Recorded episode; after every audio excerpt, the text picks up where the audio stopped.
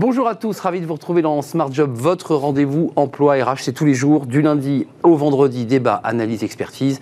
Au programme aujourd'hui, dans Bien dans son job, on s'intéresse à, ce programme Anticipation. On va en parler. C'est un programme de haut niveau pour éclairer les cadres internationaux, les dirigeants sur euh, l'évolution, pour ne pas dire les soubresauts du monde. On en parlera dans quelques instants avec Jean-Christophe Fromentin, euh, maire de Neuilly et président justement d'Anticipation. Il nous en parlera dans, dans quelques instants. Smart et Réglo, comme chaque semaine avec Étienne Pujol.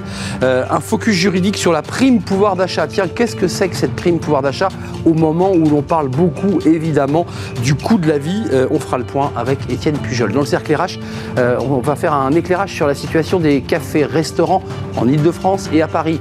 On nous parle de la relance, de la reprise économique. Quelle est la situation aujourd'hui? Eh bien, des restaurateurs, des cafetiers, peut-être plus largement du, petit commerce. Eh bien, il y a pénurie et difficultés de, recrutement. On fera le point avec le, le président de la CCI Paris. Et puis dans Fenêtre sur l'emploi, pour terminer notre émission, le recrutement dans le secteur de l'aide à la personne, eh bien, il est en difficulté lui aussi, beaucoup de difficultés pour recruter. On en parlera avec la directrice de la communication et de l'engagement de, chez Domitis. Voilà le programme tout de suite, c'est bien dans son job. Digreed, plateforme d'apprentissage personnalisée pour développer aujourd'hui les compétences de demain.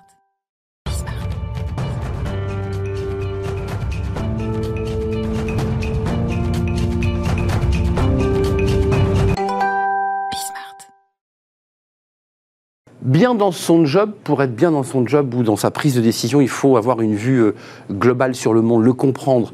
Euh, on en parle avec euh, Jean-Christophe Fromentin. Bonjour Jean-Christophe. Bonjour. Merci d'avoir répondu à notre invitation. Alors vous avez plusieurs casquettes, vous êtes, on vous connaît hum. comme maire de, de, Neuilly, mais vous êtes le président d'Anticipation, on va en parler, et délégué général du Forum de l'Universel, puisqu'il en est l'émanation. on se souvient qu'il y avait eu l'idée comme ça de cette grande manifestation en 2025, hum. l'exposition universelle puis finalement, et tout ça est né, si j'ai bien compris, de ce projet d'exposition universelle qui fait naître ce programme de très haut niveau qui s'appelle Anticipation. Oui, entre 2010 et, 2018, on a préparé euh, la, candidature de la France pour une exposition universelle en, 2025. C'est vous qui portiez ce, projet? J'avais la, chance de porter ce grand projet de candidature.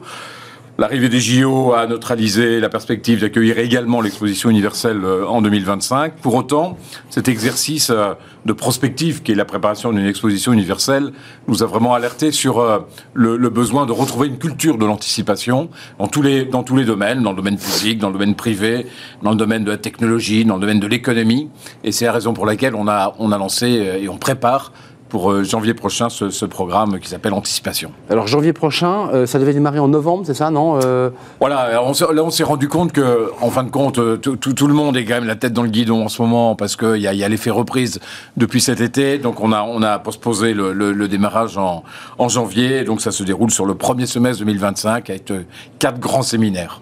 Alors, pour qu'on comprenne bien quand même l'idée, je ne veux pas faire de comparaison, c'est toujours compliqué, mais il y a un petit côté IHEDN dans votre anticipation, IHEDN qui mmh. euh, une institution pour tous ceux qui veulent découvrir euh, les mmh. questions de défense. Est-ce qu'il y a un petit côté IHEDN pour les, cadres du haut niveau, les cadres internationaux? Oui, c'est un, peu construit sur, le même, sur la même matrice. Hein. C'est des programmes euh, très courts, hein, puisque là c'est 4 fois 2 jours, donc c'est 8 jours en tout, très intense, très immersif, mais totalement axé sur, sur l'anticipation, sur alors que l'IHEDN est effectivement euh, plutôt axé sur euh, la prospective avec la défense euh, en sous-jacent. Et c'est plus long. C'est la même construction.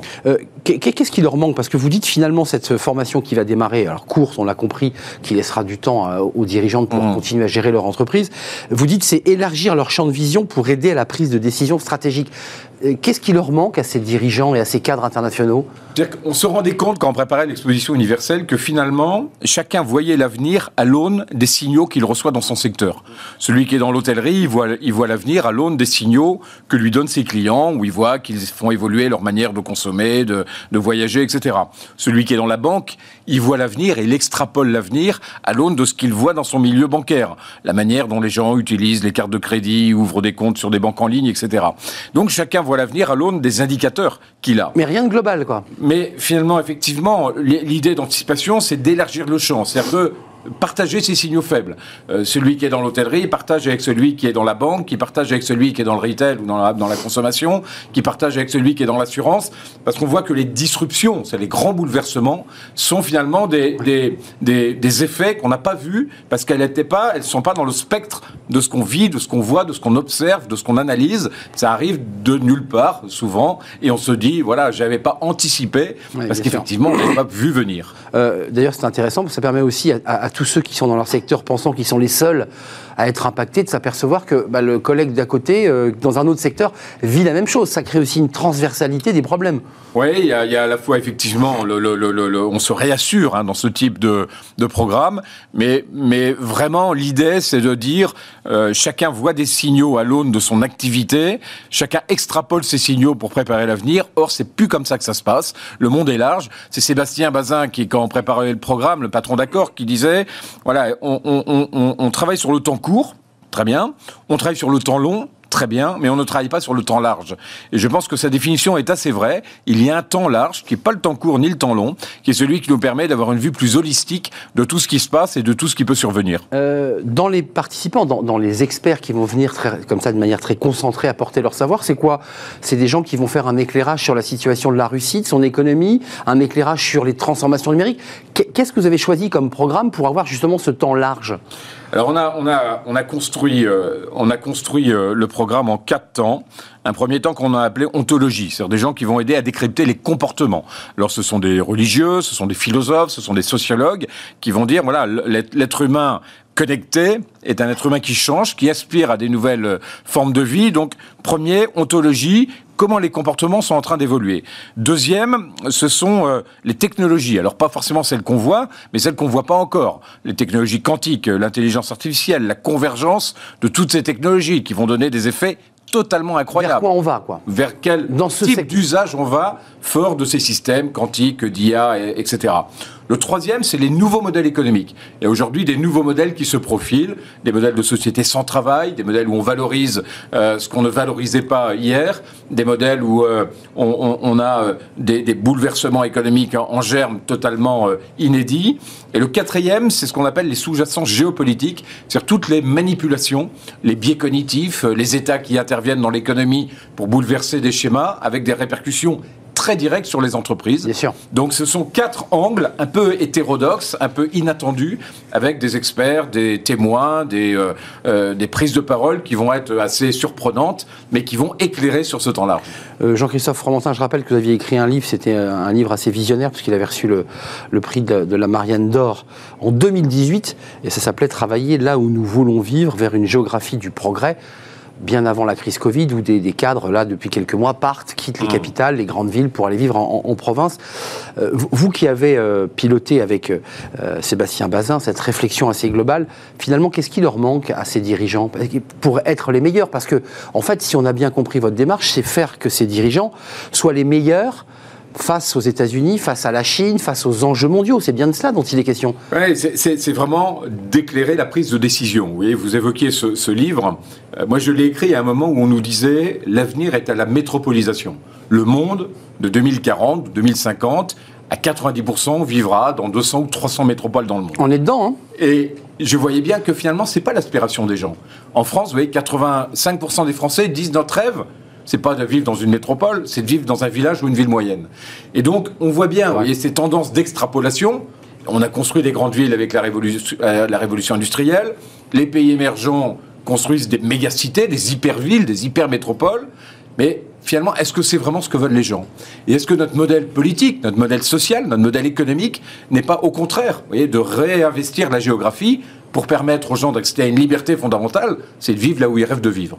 Et je pense que voilà, ces réflexions qui rejoignent l'anticipation, hein, c'est aussi ça qui m'a oui. qui m'a éveillé, qui m'a stimulé à créer ce genre de programme, c'est qu'on rentre dans des espèces de grands schémas mondiaux très lissants, très standardisants, et on se dit il n'y a pas le choix, l'avenir est dans les métropoles. Mais quand on regarde le comportement des gens, non.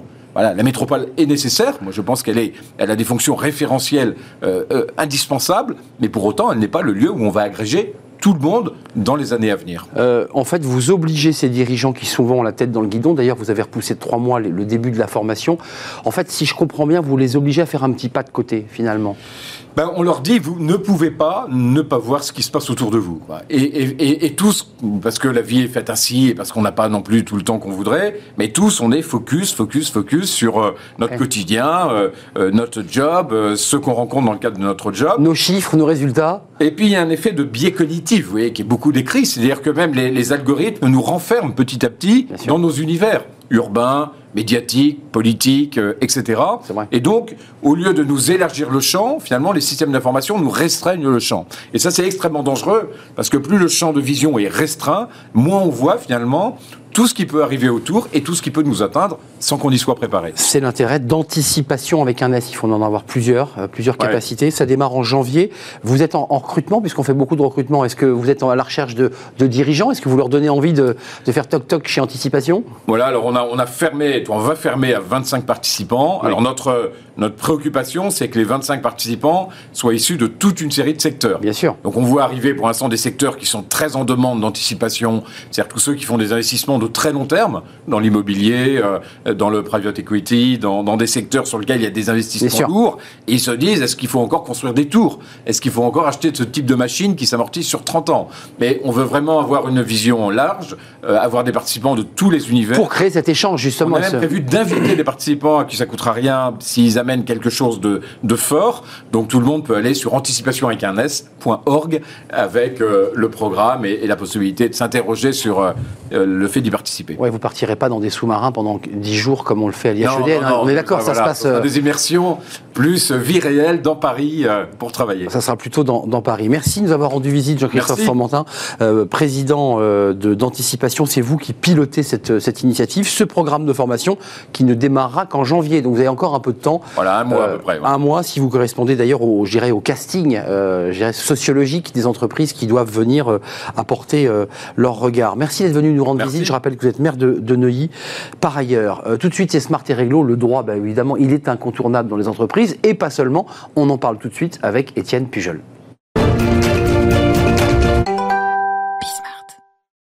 Smart et Réglo, avec le sourire d'Étienne Pujol. Bonjour Étienne. Bonjour Arnaud. Vous êtes avocat en droit social chez Berilo, votre euh, cabinet. Alors, c'est intéressant, le sujet que, que vous avez choisi aujourd'hui, c'est la prime pouvoir d'achat. Oui. Et on n'a jamais autant parlé de pouvoir d'achat que depuis quelques semaines, avec, alors évidemment, très récemment, le, le chèque énergie. Mhm. Euh, c'est quoi concrètement euh, la prime pouvoir d'achat? C'est la prime Macron? Elle se confond avec le chèque énergie? Les Français n'y comprennent rien. Oui, et, et, les DRH non plus, je veux dire. Et les avocats, ils comprennent quelque chose quand même. Nous, au moins, oui, on est là pour expliquer. c'est ça, voilà, rassurez-nous. Heureusement, on arrive à faire la part des choses, mais c'est vrai que concrètement et opérationnellement, les DRH sont vraiment, euh, ils croulent sous le, sous le travail et sous les sollicitations. Ah des salariés, puisqu'effectivement l'essence n'a jamais été aussi chère, donc le pouvoir d'achat est impacté. Et donc bah, c'est le moment, en plus euh, beaucoup d'entreprises sont en pleine négociation annuelle obligatoire, hein, les fameuses NAO, et donc bah, cette question du pouvoir d'achat est prégnante. Vous, l'avez, vous en avez parlé ici, euh, cette question de, des augmentations salariales, des revendications pour les augmentations salariales. Et eh ben, il y, y, a un outil là qui existe, qui a été reconduit par le gouvernement et qui permet de, d'augmenter le pouvoir d'achat, notamment des bas salaires, en franchise d'impôt sur le revenu de charges sociales. Donc ça, ça a démarré, euh, mise en effet le 20 juillet 2021, on est bien d'accord. Mais est-ce que, je vous repose ma question simple, est-ce que la prime Macron, c'est la même chose que la prime pouvoir d'achat? Non. Non, en fait, la, prime pouvoir d'achat. J'ai compris. Euh, la prime pouvoir d'achat relative au, qui a été annoncée il y a 15 jours, elle, elle est, elle est focalisée sur euh, l'énergie, entre guillemets, c'est-à-dire cette compensation liée à l'augmentation euh, des prix du pétrole. La prime pouvoir d'achat, c'est une reconduction du mécanisme qui existait déjà en période Covid et qui permet de donner une prime pouvant aller jusqu'à 2000 euros aux salariés qui sont évidemment en cours d'exercice et qui ont des salaires qui sont inférieurs à trois fois le SMIC. C'est ça. Et celle-ci, elle existe toujours, on est d'accord. Hein. Exactement. elle existe toujours. toujours, mais elle va bientôt arriver à son terme et c'est la raison pour laquelle il faut en parler maintenant. En ce moment où on parle de pouvoir d'achat, où on parle de, des salariés qui n'arrivent pas à joindre les, les deux bouts en fin de mois, et où on a un mécanisme que les employeurs peuvent valoriser euh, pour, euh, au bénéfice de, de, leurs salariés. Alors vous l'évoquiez, il faut le redire, elle, est sans charge. Hein. Oui, exactement. Euh, il n'y a pas de charge sociale, il n'y a pas de CSG-CRDS, il pas sur Il n'y a pas de CSG-CRDS, parce que ça pèse. parce que souvent on vous dit qu'il n'y a pas de charge, mais il y a quand même la CSG-CRDS, et qui tout mouillé fait à peu près 15%. Eh bah oui, c'est-à-dire c'est entre 9,7 et, et 17,2. Donc effectivement, il y, y, a une problématique à, cet égard. Là, non, il n'y a pas, il n'y a pas de prélèvements sociaux, et donc bah, c'est du net dans la poche quelque part. C'est ça, et c'est important pour le chef d'entreprise, parce que quand il donne, il donne véritablement cette prime sans avoir de charge. Il y, a des conditions, Étienne? Alors il y a des conditions, effectivement, déjà que le salarié soit en place euh, et que le salarié euh, ne touche pas plus que, que 3 SMIC. Alors le SMIC a été revalorisé, vous le savez, le, mois dernier, au, 1er octobre, et donc ça fait qu'on touche un éventail un peu plus large euh, de, de, bénéficiaires potentiels pour cette, pour cette prime. Et puis la condition de mise en place aussi, et là j'insiste beaucoup, vous le savez, je suis un, grand, un ardent promoteur du dialogue social, mm. la mise en place, il est préférable qu'elle soit faite par le biais d'un accord d'entreprise. Pourquoi? Parce que ça permet en fait d'insérer de, ça euh, à la fois dans les NAO, mais également euh, dans un dialogue social, de, promouvoir en communication interne, c'est très important, de promouvoir aussi cette mesure que l'on met en place euh, pour, les, pour les salariés, et pas attendre par exemple qu'une grève vienne parce que les salariés ont entendu parler, hein, vous en avez parlé, de, primes, pouvoir d'achat, etc. Et, contraint, pas nous Mais oui. Et, vous avez raison, en termes de communication interne dans l'entreprise, il vaut mieux le faire en anticipation et dans le dialogue mm. que d'être collé au mur et de devoir agir défensivement. Exactement. Ce qui ne donne pas le même goût à la prime. Non, non, non, c'est exactement ça. Et c'est un peu le, parallèle avec euh, quand vous franchissez le seuil de 50 salariés, où les salariés viennent vous dire bah alors la participation, elle est où? Si vous n'avez pas anticipé le fait qu'en franchissant le seuil, vous allez mettre de la participation, euh, l'effet est nul. Euh, est-ce que tous les salariés peuvent en bénéficier? Parce que d'ailleurs, elle s'arrête quand cette prime Vous l'évoquez Elle s'arrête le 31 mars, donc il n'y a plus que 5 mois. Et, et, le dialogue social fait en sorte que des accords d'entreprise peuvent être conclus très rapidement, mais ça peut aussi prendre du temps, bah surtout quand ça s'insère dans un collectif plus large, dans les NAO par exemple, mais aussi parce que c'est une des conditions de, doublement de la prime, euh, de mettre en place un accord d'intéressement. Pour les entreprises qui n'ont pas d'accord d'intéressement, le fait d'en mettre un et donc de le négocier, ce qui ne pourra être fait pour celles dont l'exercice fiscal et l'année civile qu'au premier trimestre prochain, mmh. normalement on les conclut plutôt entre le 15 et le 30 juin, euh, là il faudra anticiper le fait de les mettre en place avant le 31 mars, de manière à pouvoir verser cette prime avant l'échéance du 31 mars que l'on vient d'évoquer. Euh, donc il y a quand même des conditions. Est-ce que les salariés euh, peuvent en bénéficier tous? Il y a quand même des conditions de revenus, j'imagine, par rapport à cette prime. Et vous évoquiez 1000 ou 2000, on va y revenir parce que c'est pas le même montant évidemment, c'est le double. Exactement. Et puis elle peut être modulée. C'est un maximum qui est fixé par dans le cadre est fixé par la loi, mais elle peut être inférieure et puis elle peut être modulée en fonction de l'ancienneté, en fonction de différents critères, de paramètres. Mais c'est justement ça qu'il faut négocier dans l'accord d'entreprise de manière à toucher vraiment la cible qui en a le plus besoin. Euh, le montant max, c'est quoi? C'est 3 SMIC? Alors, le montant max de revenus, c'est 3 SMIC, exactement. Euh, donc, euh, donc c'est vraiment une, à viser pouvoir d'achat, c'est vraiment focalisé là-dessus. Pour des, et, le doublement de la prime de 1000 à 2000 euros peut viser aussi des publics spécifiques. Ça vise des entreprises de moins de 50 salariés pour être plus incitatives. Ça vise des entreprises qui ont des accords d'intéressement pour être aussi incitatifs au dialogue social et à mettre en place des mécanismes de rémunération différés. On en a parlé ici, l'accord d'intéressement est quand même une niche fiscale et sociale qu'il ne faut pas hésiter à utiliser en fonction des, paramètres de l'entreprise. Et puis, on peut aussi l'affecter à des, euh, aux, populations dites de, second rang, c'est-à-dire pas celles qui étaient confrontées de mm. premier rang au Covid, mais par exemple les caissières, les éboueurs, ceux qui, travaillaient euh, en étant exposés mais sans être reconnus de premier rang, eux aussi peuvent bénéficier du doublement de cette prime. Euh, et on le redit, une prime qui peut être de 1000 ou de 2000, la condition, on le redit, hein, c'est que l'entreprise s'engage à lancer euh, une négociation et à valider un accord sur l'intéressement. On est d'accord Exactement. Et ça double cette prime. 50 salariés, ça, ça, double cette prime, exactement.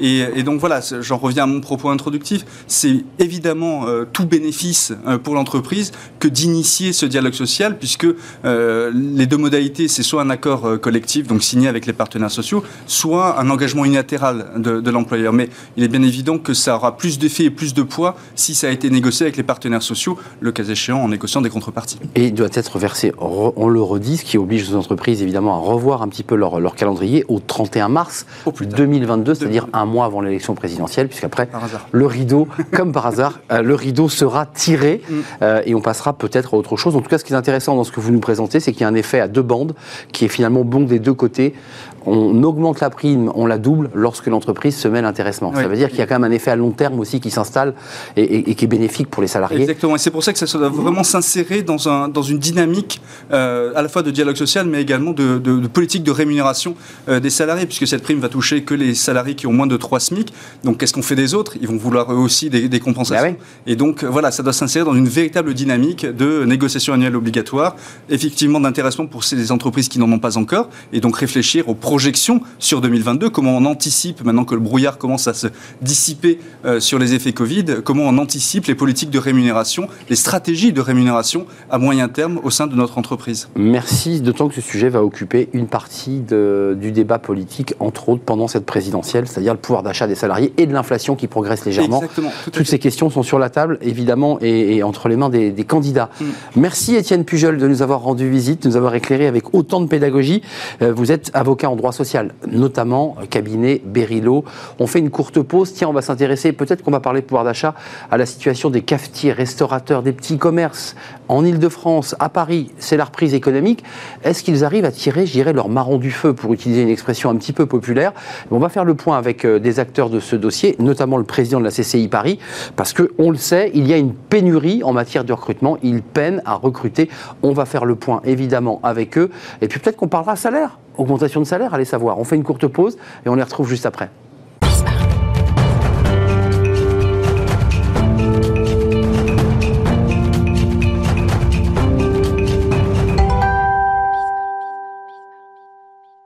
Le cercle RH, le débat quotidien de, de Bismart. Je suis très très heureux de, vous retrouver évidemment euh, pour parler euh, emploi, euh, pénurie d'emploi aussi dans le secteur des cafés, restaurants, hôtellerie. C'est un peu compliqué. On va faire le point avec des acteurs du dossier. à mes côtés, Dominique Restino, président de la CCI Paris. Merci d'être avec nous, fondateur de MoveJ parce que vous y tenez beaucoup. C'est des étudiants entrepreneurs, mais pas seulement, que vous accompagnez pour bah, devenir des entrepreneurs à long terme. Il y a une campagne, hein. il y, a une campagne en ce moment à la CCI. Alors, il y a une campagne à la CCI, mais il y a également toute une campagne de recrutement. Bonjour. Bonjour. Je suis ravi de, revenir sur ce Ça faisait longtemps que vous n'étiez pas venu, Dominique Castino. Euh, il y a euh, un jeune inventeur qui est le plan gouvernemental dans Un jeune, une solution. Exact. bien sûr, le MoveJ est, complètement intégré dans le, dans le collectif mentorat sur toute la France pour euh, aider. des, des, jeunes, là, puisque là, il s'agit de jeunes. Et à travers ce que fait le MoveJ, c'est accompagner les jeunes dans la création et la reprise d'entreprise sur l'ensemble du territoire national. C'est également. C'est votre combat depuis des années avec, à travers MoveJ. Et puis, il y a une campagne, effectivement, je leur dis, au sein de la CCI pour élire dans, quelques mois hein, le président de, la CCI. Alors, les élections, c'est pas dans quelques mois. C'est dans quelques semaines, pardon. Ça a commencé hier. Quelques semaines. Et c'est euh, pendant jusqu'au 9 euh, novembre. Euh, pendant ces jours-là, j'invite tous les commerçants, tous les entrepreneurs, euh, tous les dirigeants mandataires sociaux à aller voter, à aller voter pour élire leurs représentants dans les chambres de commerce de France et de Navarre, celles et ceux qui à leur côté vont travailler pour la relance de l'économie et c'est euh, ensemble que nous devons euh, réussir. Donc il faut aller voter. Euh, je pense que c'est un devoir citoyen. Les élus de chambre de commerce sont des femmes et des hommes qui sont bénévoles. Donc là, je fais la promo pour aller voter tout de simplement. Bien sûr. Voilà. Le geste démocratique des commerçants. Puis à vos côtés, justement, parce que vous avez monté avec lui un job challenge et on va parler d'emploi. Pascal Mousset, je suis ravi de vous accueillir. Je vous ai souvent croisé dans votre établissement, bah, chez Françoise, on peut le dire, parce que c'est vous qui nous accueillez. Et c'est un établissement extrêmement euh, connu et célèbre, président du GNI, Groupement National des Indépendants en Ile-de-France, café, restauration, hôtellerie. Et vous êtes venu, parce que c'est un homme extrêmement précis, avec quelques chiffres sous le bras, pour, répondre à la question qu'on se pose ce matin. Quelle est la situation de, la profession? Et c'est intéressant, en Ile-de-France euh, et à Paris, est-ce qu'il euh, y a des contrastes? Est-ce que cette relance est aussi chez les cafés, restaurateurs, hôteliers Ou est-ce qu'il y, a quand même un petit, un petit retard à l'allumage? Alors la situation est extrêmement contrastée. Euh, en Ile-de-France. Alors plus on est au centre de Paris, plus on est au centre de la ville, plus c'est compliqué. Parce que le télétravail fait encore beaucoup de modifications du paramètre de commercialité. il y a encore beaucoup de quartiers qui n'ont pas retrouvé leurs clients. Euh, après, dans des, plus on s'éloigne du centre de la capitale, plus on retrouve les chiffres de 2019. Mm, on a même une surperformance dans tout ce qui est luxe, dans tout ce qui est euh, je dirais, euh, restauration festive. Quand vous dites luxe, c'est de l'étoilé, c'est quelque chose de, très select, pas forcément? Pas forcément. Je dirais aujourd'hui, c'est le festif qui marche bien. Tout ce qui est dimension festive, il y a un effet rattrapage sur ces deux années en pointillé. Et tous les établissements qui proposent des animations, qui proposent du festif, luxe ou en tout cas divertissement, entertainment, comme disent les anglo-saxons, ça fonctionne très bien. Hmm. Après, le, repas du déjeuner, euh, le, repas avec le ticket restaurant, c'est très compliqué. Et pourtant, il est à 38 euros le, oui, mais panier. Hein. Concurrence de la livraison et surtout télétravail. Il y a encore beaucoup, beaucoup d'entreprises, le secteur de la finance, de l'assurance, reste encore sur une, une à trois journées de télétravail dans le secteur de la banque. Donc euh, les brasseries, les cafés de quartier qui travaillaient avec cette activité-là, avec ces clients-là, ne les voient plus le vendredi et le lundi. on pense à la Défense, par exemple, qui est un on quartier pense à un la peu sinistré. On pense à la Porte Maillot, bah on pense à, au centre de Paris, euh, le quartier des administrations. Euh, Batignolles, vous évoquiez Batignolles. Batignolles, euh, le 7e, le 7e reste aussi très compliqué, le 6e. Tous les quartiers d'affaires. Voilà, après le 9e, le 10e surperforment parce que ce sont des quartiers d'habitation. Et on sort dans les bars le soir, on, va faire les after-work. Et il y a une situation très contrastée. Ça va de plus 15 à moins 30% d'activité suivant la nature du commerce. Hum, euh, Dominique Restino, il y, a quelque chose chez vous, j'imagine quand vous vous déplacez dans Paris, parce que vous êtes le patron de cette CCI, vous voyez ces commerces avec marqué à vendre, euh, BNP Estate. Est-ce que, est que vous constatez, j'irai dans les chiffres globaux, de plus, de plus en plus de rideaux tirés, de, de, petits commerces qui tirent le rideau parce qu'il parce qu'il n'y a plus d'activité ou pas assez d'activité pour vivre? Est-ce que ces chiffres-là, vous les avez ou cette tendance-là, vous l'avez? Cette tendance, on l'a tout simplement parce que comme vous et moi, je circule dans Paris, je regarde dans ah Paris et je vois les, rideaux euh, qui sont baissés, évidemment. Euh, ce qu'on retrouve dans les CHR, on le retrouve.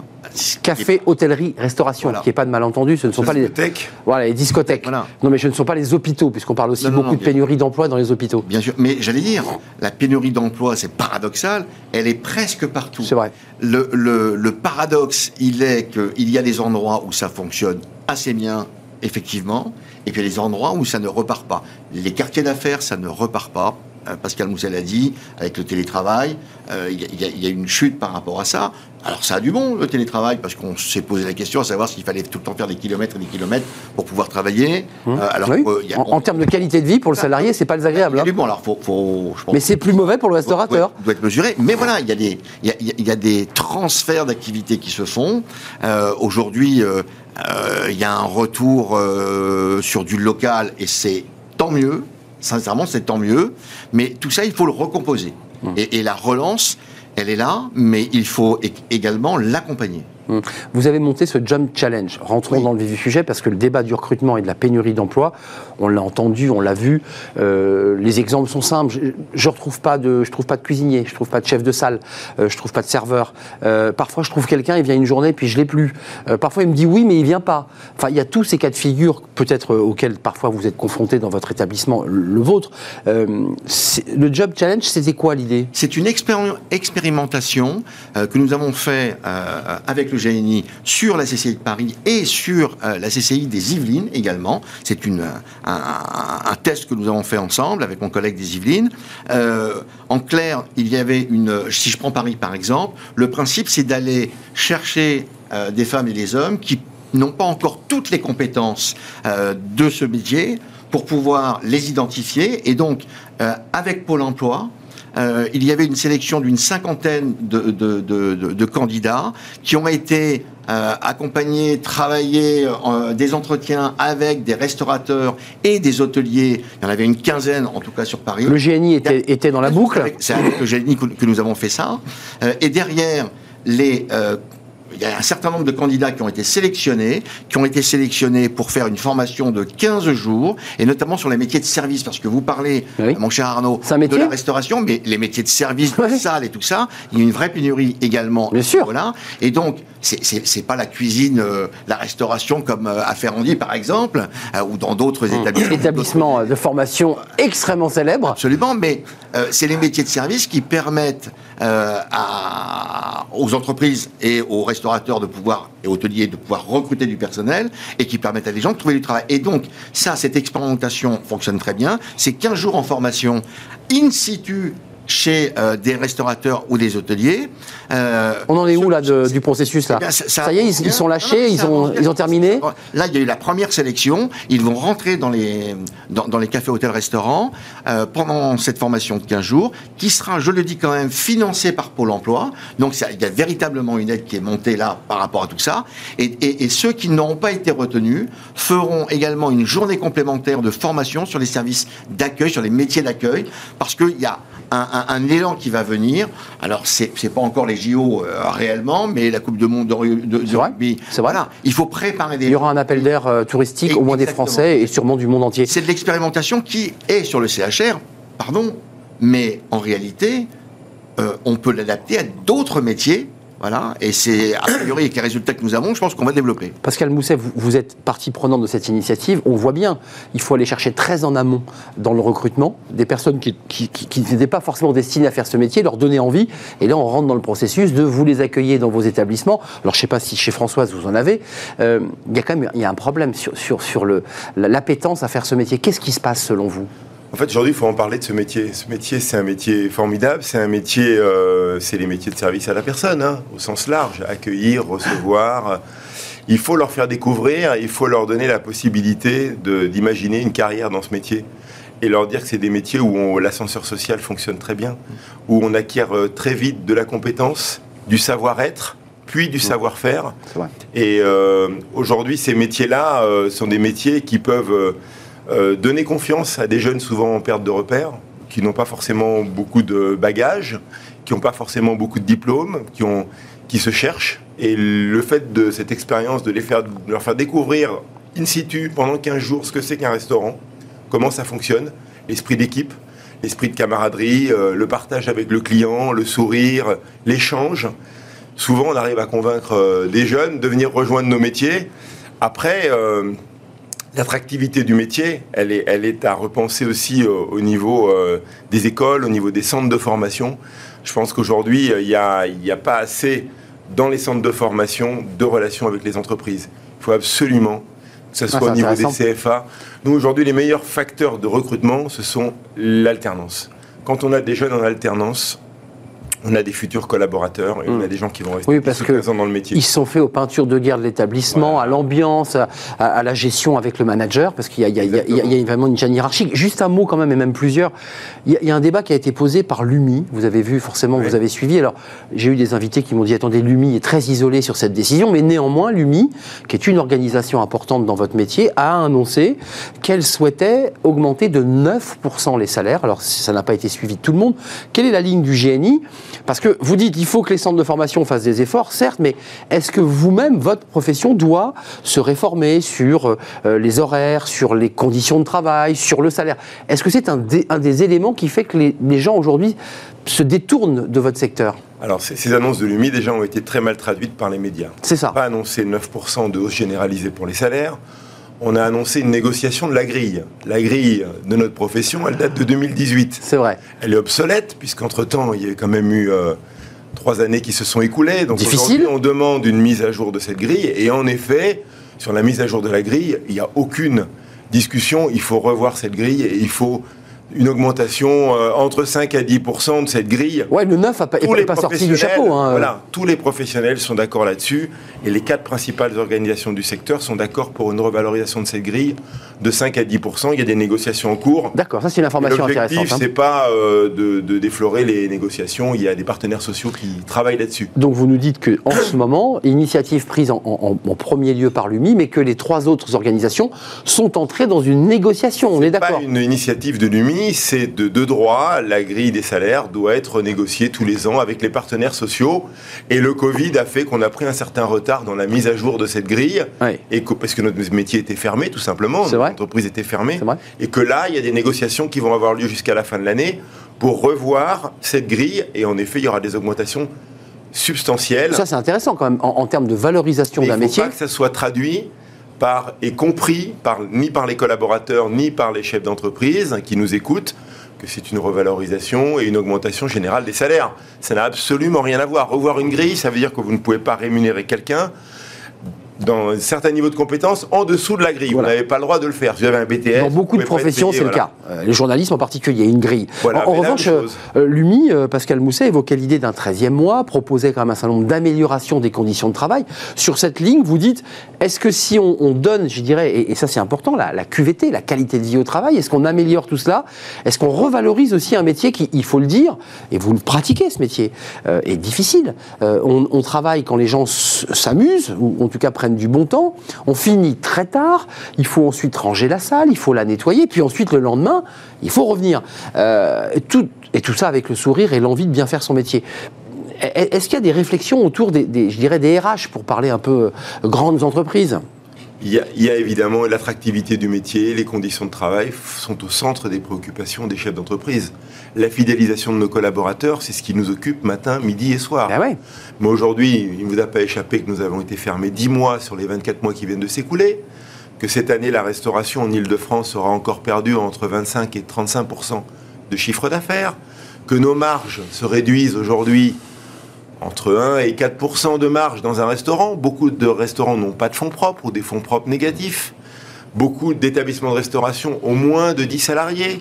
En Ile-de-France, la majorité des restaurants ont moins de 10 salariés, avec des bilans qui sont à peine équilibrés. Et quand vous dites à un chef d'entreprise qu'il va falloir payer un 13e mois, dites-lui directement qu'il va mettre la clé sous la porte, ça ira plus vite. Euh, je pense qu'aujourd'hui, on ne peut pas faire d'annonce comme ça à l'emporte-pièce. À l'emporte-pièce, c'est ce qui a été contesté. les négociations, euh, par respect des partenaires sociaux, elles doivent se passer dans le blanc-seing. Euh, mmh, et, avec le respect des partenaires. Non, mais c'est votre langage de vérité, c'est très clair. Aujourd'hui, on rase pas gratis, quoi. Nous, aujourd'hui, c'est pas possible d'annoncer des choses comme ça sans une négociation sérieuse, sans faire un état de la situation. Nos entreprises sont convalescentes. Mmh. Aujourd'hui, elles n'ont pas de marge de manœuvre allez voir un hôtel dans le 6e arrondissement, allez voir un restaurateur Les hôtels, dans le 7e ou à la Défense et parlez-lui de sa proposition de l'UMI, il va faire des bons.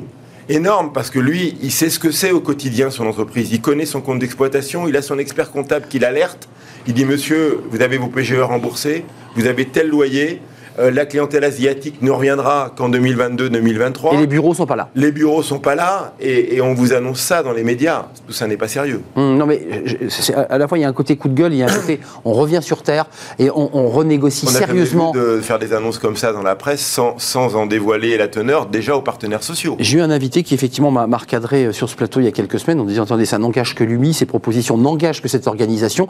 Et c'est vrai que ça a un peu dérégulé finalement l'espèce de travail qui était, qui était engagé pour une négociation sereine. Qu'est-ce que vous en pensez, Dominique Ressino, de ce débat sur le pouvoir d'achat? Parce que l'UMI allait un peu plus loin, au-delà du 13e mois. Elle évoquait l'idée qu'elle ne pourrait pas aller au-delà de 9%. Euh, même si elle le souhaitait, parce que des charges énormes, et puis j'ai envie de rajouter aujourd'hui pour la profession, un surcoût sur euh, les, prix alimentaires. Euh, je veux dire, le surcoût touche aussi les restaurateurs dans, dans, leurs résultats. Qu'est-ce qu'on fait concrètement, Dominique Restino, là, D'accord avec Pascal. Ils se sont un peu emballés, l'UMI, quand même Je ne vais pas rentrer avec l'UMI, moi. ce, que je, ce que je veux regarder, c'est les partenaires sociaux, c'est leur job. Alors qu'on laisse faire ceux qui doivent faire ce job, euh, syndicats patronaux, syndicats salariés, que ça discute ensemble. On, sort, et encore on sort, on essaye de sortir. Mais Dominique, vous me parliez d'une promotion qui est en train de, de, naître liée à ce Job Challenge, excellente initiative.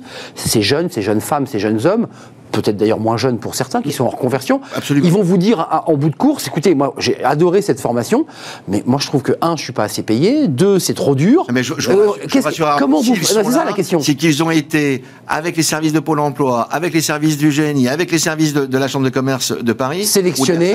Ils ont été, bien sûr, il y a des entretiens, donc s'ils sont là, c'est qu'ils ont envie de le faire. Alors, vous savez, il y a tous les métiers, hein. il y a plein de métiers où il y a des contraintes, il n'y a pas que des jobs euh, où, euh, Entièrement d'accord. où c'est super sympa euh, en permanence. Entièrement d'accord. Il y a forcément des bons côtés, des moins bons côtés. C'est vrai qu'il y a des côtés euh, plus difficiles dans, certaines de ces activités-là.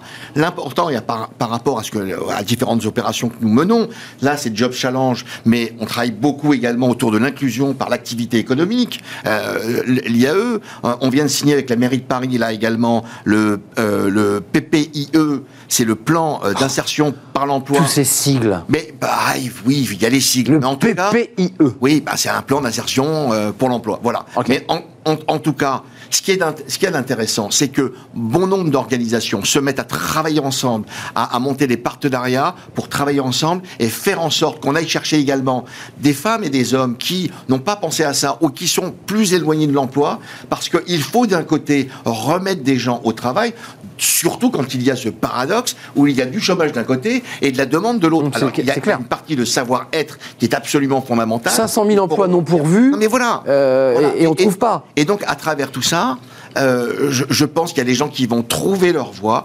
Il faut gagner sa vie, je suis entièrement d'accord avec vous. Le, le sujet de, du, du, du pouvoir d'achat, c'est ce que vous disiez, il est dans tous les médias aujourd'hui ouais. parce que c'est en train de sortir, il y a les campagnes. Et puis c'est la campagne présidentielle. voilà, voilà. Mmh. Donc on reprend euh, les mêmes sujets, je suis entièrement d'accord. Et en plus, dans certaines villes, c'est encore plus difficile de vivre que dans d'autres villes, mais, euh, avec un pouvoir d'achat qui, qui, qui, qui, qui augmente. Oui, d'ailleurs, précisons que quand on a 2000 euros, parce que je fais une parenthèse, quand on parle à des restaurateurs en direct et qu'on échange avec eux et qu'on les alerte sur ce sujet, ils vous répondent, mais moi, je les paye plus. Je, je, suis prêt à faire un effort vraiment substantiel pour les payer. Et il me dit, c'est pas pour autant que je trouve quelqu'un. Bien sûr. Donc, est-ce qu'il n'y a pas un problème plus profond sur le rapport au travail, d'ailleurs qu'on qu expertise ici sur ce plateau, sur l'envie de faire autre chose, de ne plus être contraint par des horaires. Enfin, j'ai l'impression qu'il y a une révolution par, dans le rapport au travail. Est-ce que vous le ressentez? On le ressent parce que le, le secteur des auto-entrepreneurs aujourd'hui euh, se, se, porte bien. Aujourd'hui, les, les, les, jeunes, cette génération euh, qui a euh, moins de 25 ans, elle, elle, est de plus en plus allergique à des plannings, à une planification du travail hebdomadaire, à des jours de repos fixes. Elle veut pouvoir partir quand elle veut partir. Et le ça. fait de s'inscrire sur une plateforme et de travailler euh, avec cette fameuse ubérisation du travail, euh, pour certains, ça leur convient parce que c'est une forme de liberté.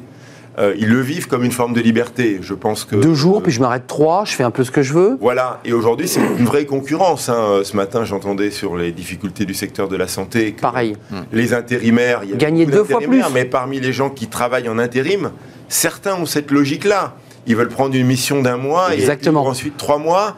Donc ce rapport au travail, il a changé. On est un peu plus nomade ce nomadisme qui s'installe dans le commerce. Et vous, vous voulez fidéliser vos collaborateurs C'est là où c'est compliqué. Bah ouais. Et nous, les fidéliser, ça passe par exemple pour les solutions pour trouver le transport. Aujourd'hui, le sûr. principal frein, c'est pas le salaire dans nos secteurs d'activité. C'est quand j'ai fini à minuit, une heure oui, du comment matin, je, fais comment je rentre chez moi, ah, en banlieue, à 15 bornes de Paris. C'est ça.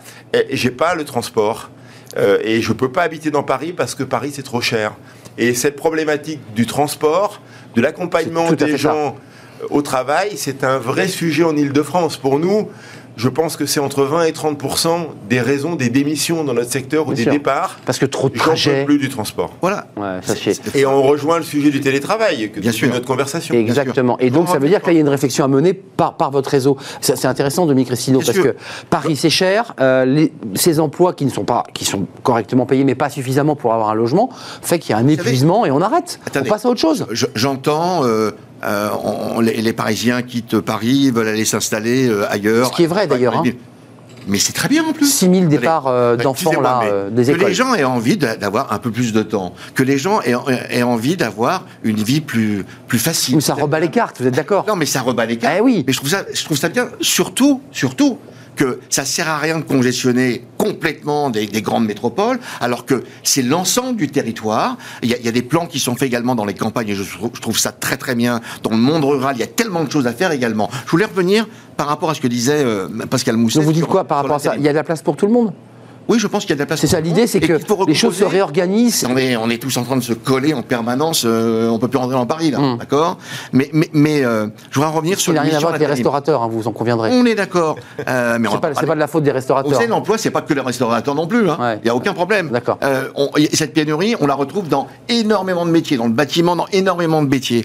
Euh, ce, ce qu'il faut voir. Alors, je, je, reprends sur ce que disait Pascal Mousset sur l'émission L'intérim une petite rectification, c'est un sujet que je connais à peu près par cœur depuis 40 ans. Oui, c'est votre métier. C'est mon métier. Votre cœur de métier. Voilà. Et, et, donc, oui, il y a des, il y a des, euh, l'intérim est un, une voie d'intégration déjà, et une vraie voie de compétence. Euh, et, et voilà ce qui est évoqué par Pascal Mousset, c'est qu'on utilise l'intérim pour gagner plus ouais, ouais, et avoir un, un temps libre. pas ça. C'était également en même temps, je travaille un mois et je travaille plus pendant trois. Non, c'est parce que dans la population et avec ce type de contrat, et c'était le contrat Rolls-Royce pour faire ça, il y a des gens qui ont une passion D'accord Donc, c'est, je dirais que c'est très moderne en réalité. Il y a des gens qui vont travailler pendant 8 mois, 9 mois et qui ont une passion ou ont un hobby, enfin un hobby, une passion, et qui vont aller faire autre chose pendant compris, un certain temps. Euh, Des musiciens, enfin des, des artistes, enfin ce genre de choses. De la plongée sous-marine, et j'en passe, c'est des meilleurs. Voilà, d'accord. Et, et, et, et donc, ça leur permet. Vous savez, moi, Bah, c'est ce qu'évoque Mousset, c'est des nomades, hein, une forme de nomadisme.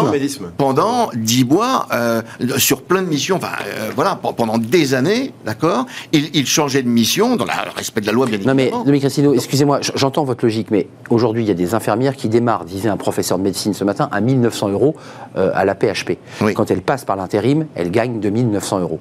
Donc, effectivement, le système pousse, au-delà des hobbies et des passions, à contourner le système et à aller chercher en intérim. On a eu un invité sur ce plateau qui a une plateforme. Mmh. Le jour où il est venu, il nous annonçait qu'il y avait eu 500 départs de médecins et de soignants qui avaient quitté les établissements publics pour aller dans sa plateforme, justement, exactement dans ce que dit Pascal Mousset, c'est-à-dire planning, horaire un peu plus souple et meilleure rémunération. C'est quand même, ça vient quand même heurter les réalités des secteurs dont on parle aujourd'hui, café, restauration, hôtellerie. Cher Arnaud, Il faut la- rester la quand même à la- au guichet. démontré- la pandémie a démontré qu'il y avait énormément de choses à faire et à revoir dans des métiers. Euh, Pascal parlait tout à l'heure de service à la personne, de service à l'autre. L'autre est redevenu important. En même temps, On est d'accord. On est revenu sur nous-mêmes. Hum, c'est vrai. Parce qu'il y a, il y a Mais cette chose paradoxale nous- en même temps. Il nous reste peu de temps parce que vous portez, vous les entrepreneurs, MoveJ, c'est quelque chose qui vous tient à cœur, l'entrepreneuriat, le fait de créer sa boîte. Une question un peu polémique et sensible quand même avant de nous quitter. Les restaurateurs disent nous on veut bien mais il faut qu'on nous baisse les charges. Et par ailleurs vous avez les PGE au-dessus de la tête. Euh, sur les PGE c'est réglé, il n'y a plus de revendication de repousser un peu plus encore les, les remboursements. Il- ça démarrera pour les premiers en mars et personne ne le remet en question. Toujours des discussions pour On est la durée de remboursement. euh, on demandait 10 ans, aujourd'hui la négo, je pense, C'est pas moi qui l'amène, mais j'ai entendu parler de 8 ans. 8 ans. On voudrait, euh, on- il y a des procédures également qui permettent pour les entreprises en difficulté euh, de faire de la conciliation et d'obtenir 10 ans. Mais le niveau de charge, plus euh, personne ne le remet en question, parce que le débat posé par l'UMI, c'est de dire, nous, on veut bien faire partager le fruit de la, de la croissance de nos entreprises aux salariés, mais, mais le niveau de charge est trop élevé.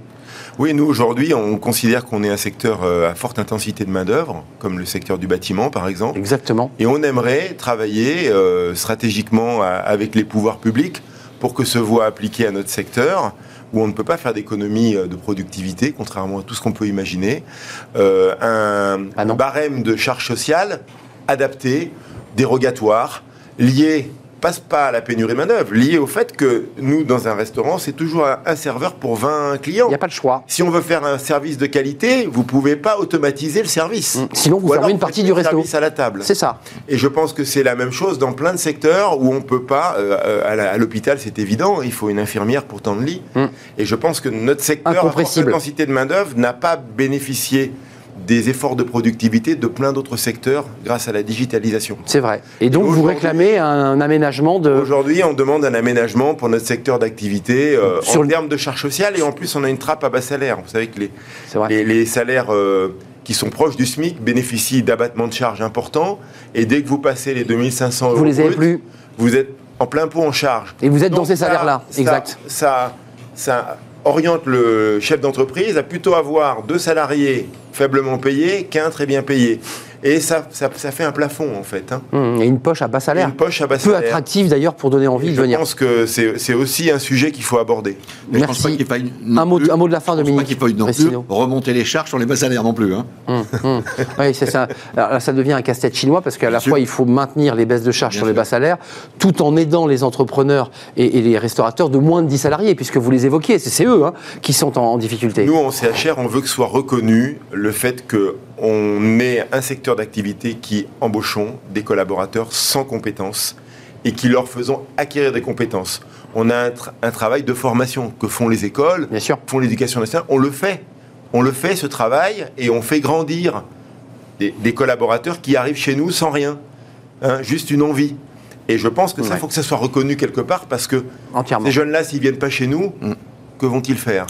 Hum, hum. Va-t-il se passer Il y a, aussi un, travail d'insertion sociale. Il y a un travail d'insertion sociale et on joue ce rôle-là. Qui n'est pas assez évoqué. Et je pense qu'il faut le reconnaître, il faut qu'il soit reconnu. Merci, c'est un plaisir. Développer l'apprentissage. Conclusion de Et je voudrais conclure sur surtout, chers commerçants, chers chefs d'entreprise. Allez voter. Surtout, allez élire. Vote électronique, Dominique Restino 100% en ligne. Ah, on est d'accord, il faut le dire. C'est 100% en ligne. Pas besoin d'aller voter physiquement. Non, c'est 100% en ligne. Vous allez recevoir vos codes, vous les avez déjà reçus vos codes depuis euh, Mais faites ce devoir qui est de, voter. C'est un devoir, c'est surtout euh, les collaborateurs des chambres de commerce de France et de Navarre qui ont accompagné l'ensemble des commerçants, des chefs d'entreprise dans tout ce qui s'est passé depuis euh, un an, deux ans, trois ans, quatre ans, je veux dire, eh bien c'est ce travail qu'il faut faire. On le fait ensemble, mais il faut également aller voter, ça prend cinq minutes. Pascal Mousset, merci d'être venu. Le GNI Île-de-France, groupement national euh, des indépendants, avec ce CHR, donc café, hôtellerie, restaurant. Discothèque. Et discothèque, c'est important de les rajouter, mais vous n'avez pas mis le D dans le CHR, dans le CHRD. Et puis cet établissement euh, bien connu de ceux qui, bah, qui, aiment la bonne restauration chez Françoise, parce que c'est vous qui nous accueillez. Et c'est vrai qu'il hum, y a un rapport à l'humain qui est fondamental dans ce métier. La manière dont on est accueilli quand on entre dans l'établissement, c'est toujours un plaisir de vous, rencontrer. Euh, je reviendrai vous voir tiens d'ailleurs. Merci à Dominique Restino, on a compris cet appel au devoir civique des commerçants. Euh, aller voter. Des entrepreneurs, des indépendants, euh, des chefs d'entreprise et des dirigeants. Président de la CCI de Paris. Merci à vous, messieurs, d'être venus me rendre visite. On termine notre émission. Alors vous allez voir, on ne va pas être dépaysé. Euh, fenêtre sur l'emploi, on va parler du service à la personne. Et s'il y a bien un secteur qui peine à recruter et qui doit réfléchir lui aussi à rendre ce métier attractif, qui est un métier, il faut le dire, difficile, eh bien c'est bien ce secteur. On en parle avec la directrice de la communication du groupe Domitis, c'est dans Fenêtre sur l'emploi et c'est tout de suite.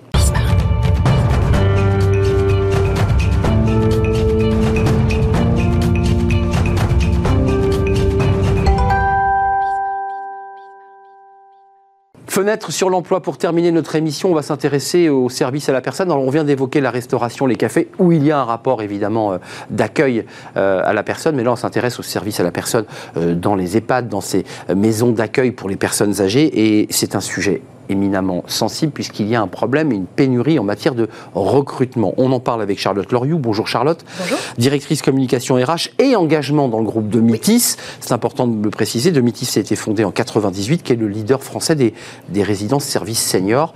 Euh, on va en parler avec vous. Euh, concrètement, vous êtes vraiment en première ligne sur cette question de la pénurie de recrutement. Euh, d'abord, qu'est-ce qui se passe? Pourquoi ce métier n'est pas assez attractif Est-ce que le Covid a accentué, comme on vient de l'entendre pour les cafés et restaurants, une envie finalement de faire autre chose ou d'inventer un travail différent? Est-ce que vous le ressentez ça? Oui, oui, oui. Alors déjà, ce que je voudrais préciser, c'est que déjà une résidence service senior, ce n'est pas euh, un EHPAD. Déjà, euh, c'est une résidence qui accueille des personnes âgées qui sont autonomes et qui viennent rechercher un, lieu de vie avec euh, plein de services. Alors c'est vrai que des rencontres aussi, pouvoir aussi créer du lien. Voilà, c'est un lieu de vie euh, convivial. Et c'est vrai que nous, bah, forcément, avec la crise sanitaire, ça a été un petit peu compliqué pour tout le monde. Euh, nous, alors nous sommes plutôt proches du milieu euh, hôtelier. Et donc, euh, forcément, le secteur hôtelier a aussi beaucoup souffert de cette crise euh, sanitaire. Et euh, bien sûr, on est obligé d'innover, essayer de trouver des, solutions pour accueillir des candidats. C'est un métier d'avenir, même si aujourd'hui il est pénurique, parce que 4 Français aura 60 ans, et en 2030, il s'agira d'un Français sur 3 un Français sur trois qui aura plus de 60 ans. Donc ça veut dire que ce sujet est prégnant. J'ai vu que le gouvernement avait, avait monté un, plan pour les métiers euh, de l'autonomie, euh, donc qui vous accompagne. Qu'est-ce que vous faites, vous, en matière d'innovation, en matière de réflexion, pour euh, donner envie? Porte ouverte, visite, comment on fait? Alors, il y a plein de choses, il y a plein de dispositifs. Hein. On, fait des portes ouvertes sur nos, résidences, on essaie de communiquer sur les réseaux sociaux, nous essayons de, de, faire connaître nos métiers parce que ils sont pas très connus finalement nos, non, vrai. nos, nos métiers. Et souvent, en fait, la résidence-service est assimilée à l'EHPAD. Euh, et c'est vrai qu'il faut déjà expliquer un petit peu cette différence. Donc euh, voilà, on essaie de communiquer euh, sur. Pour vous, il faut distinguer la résidence de, seniors, des seniors, des EHPAD. Parce que quoi, l'EHPAD, il est, il est quoi? Il est connoté, c'est une image négative. Bah, L'EHPAD, c'est une structure pour personnes âgées dépendantes. Il est médicalisé. Nos résidences ne sont pas médicalisées. Donc voilà, on accueille des personnes qui sont, euh, qui sont autonomes, qui ont besoin de convivialité, qui ont besoin de services, qui veulent rester finalement euh, à leur domicile. C'est une forme de, domicile augmenté, si on peut dire la mmh, résidence-service. C'est exactement ça. Voilà. Euh, mmh. On, évoquait tout à l'heure avec le, restaurateur qui, s'occupait du, GNI, du groupement national des, des indépendants, l'idée aussi d'une notion d'inclusion sociale, de permettre aussi à des jeunes moins jeunes d'ailleurs, non diplômés, de pouvoir accéder à un emploi et même d'ailleurs de pouvoir progresser au sein de la structure. Est-ce que ça, vous le confirmez? Est-ce que ça, c'est un élément attractif?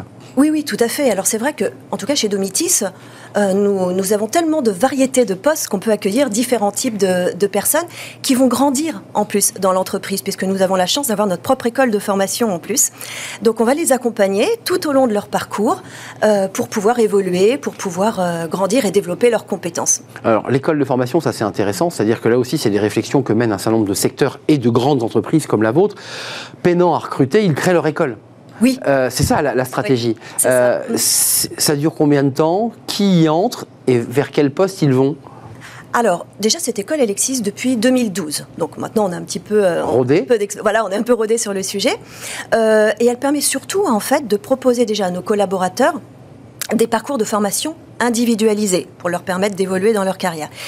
Là, on a une réflexion en cours pour savoir si on ouvre cette école à l'externe. Pour l'instant, elle est plutôt destinée à nos, collaborateurs, avec euh, aussi des collaborateurs qui deviennent formateurs en interne pour pouvoir aider leurs collègues à, se développer. Euh, aujourd'hui, vous en êtes où en matière pénurie? Combien de postes vous avez à pourvoir? Parce qu'on voit bien le, métier, euh, même si ce métier est peu connu, le métier de base, c'est évidemment s'occuper de personnes âgées, de pouvoir les nourrir, leur apporter leur repas, euh, des soins, de, l'écoute, de l'amour aussi d'une certaine manière. Concrètement, comment ça se passe? Comment on fait concrètement? On, démarre et, et, vous dites quoi à celui qui rentre dans votre bureau? Comment vous lui expliquez le poste? Parce que c'est exactement de ça dont il est question. Oui, alors déjà, pour répondre à votre question concernant le nombre de postes euh, à pourvoir, ce qu'il faut savoir, c'est que par an, on ouvre à peu près 25 établissements. 25 établissements, ça veut dire à peu près 20-25 postes par résidence. Ça veut dire qu'on crée chaque année 500, postes. Voilà. Donc, euh, et ça, tous les ans. Après, euh, au niveau des... Et on ouvre un établissement que lorsqu'on a pourvu les postes, on est bien d'accord. On ne peut pas avoir un, bâtiment fantôme sans ah bah aucun collaborateur. donc à chaque fois, il y a cette réflexion à mener. Oui, tout à fait. Et donc c'est vrai qu'en plus, nos actions de recrutement, on essaie de les mener en local parce que c'est quand même important localement quand on vient s'implanter, quand on s'installe, on dit, bon, on arrive, on crée quand même... Et puis pour les temps de transport qu'on évoquait tout à l'heure. Ah bah voilà, tout à fait. Donc euh, après, c'est vrai que sur, les, sur les profils, encore une fois, ce que je voudrais vraiment préciser, c'est qu'on on est très proche du milieu hôtelier. Hein. Chacun peut trouver un poste qui, qui lui convient à partir du moment où, bien sûr, il a les compétences techniques requises. Les postes aujourd'hui, c'est quoi euh, Hôtelier, il y a, de l'accueil, évidemment, forcément. Déjà, des postes de direction. De direction. Bien, sûr, un, patron hein, pour cet établissement, des postes de conseillers commerciaux, et puis après, euh, des postes d'accueil, de service en salle, euh, de la maintenance, du ménage, de l'animation aussi, parce que ça, c'est vrai que les seniors ont, mmh, sont, en sont friands. En sont friands, voilà, de, de l'animation. Ça, c'est l'animation intégrée dans votre groupe de Métis elle est intégrée, l'animation? Oui, tout à fait. Elle est intégrée. On a aussi des prestataires externes qui interviennent, bien sûr. Euh, voilà, les cours d'aquagym, par exemple, il faut quand même. Ça, c'est des prestataires extérieurs. Voilà. Euh, et, puis, euh, et puis aussi, oui, des agents chargés de Combien de postes à pourvoir, Charlotte, là, aujourd'hui, au moment où nous parlons, puisqu'on parle d'un secteur pénurique? Oui, aujourd'hui, on a à peu près 160 offres en cours en cours. En cours. Qui sont sur des postes quoi D'accueil, des postes d'accompagnement des personnes âgées Tout type de postes, essentiellement en résidence. On a aussi quelques postes sièges. Au siège, d'accord. Sur nos sièges. Mais c'est les résidences en particulier. Mais c'est surtout sur les résidences en exploitation. Un mot sur les salaires, puisque j'ai posé la question, et la même d'ailleurs au, restaurateur, en lui disant mais est-ce qu'il n'y a pas un problème sur le niveau de rémunération? Sur cette question-là, qu'est-ce que vous répondez? Parce que ce sont, ce sont des emplois au SMIC? Oui, alors tous les collaborateurs sont payés au-delà du SMIC. Après, évidemment, tout dépend euh, du poste, euh, du poste occupé. Évidemment. Euh, c'est vrai qu'il y a quand même des réflexions en, cours par rapport à toute la crise sanitaire, la pénurie d'emploi, etc. Bah Donc là, c'est vrai qu'on va, on va. Il faut un effort pour valoriser l'emploi. C'est ça, absolument.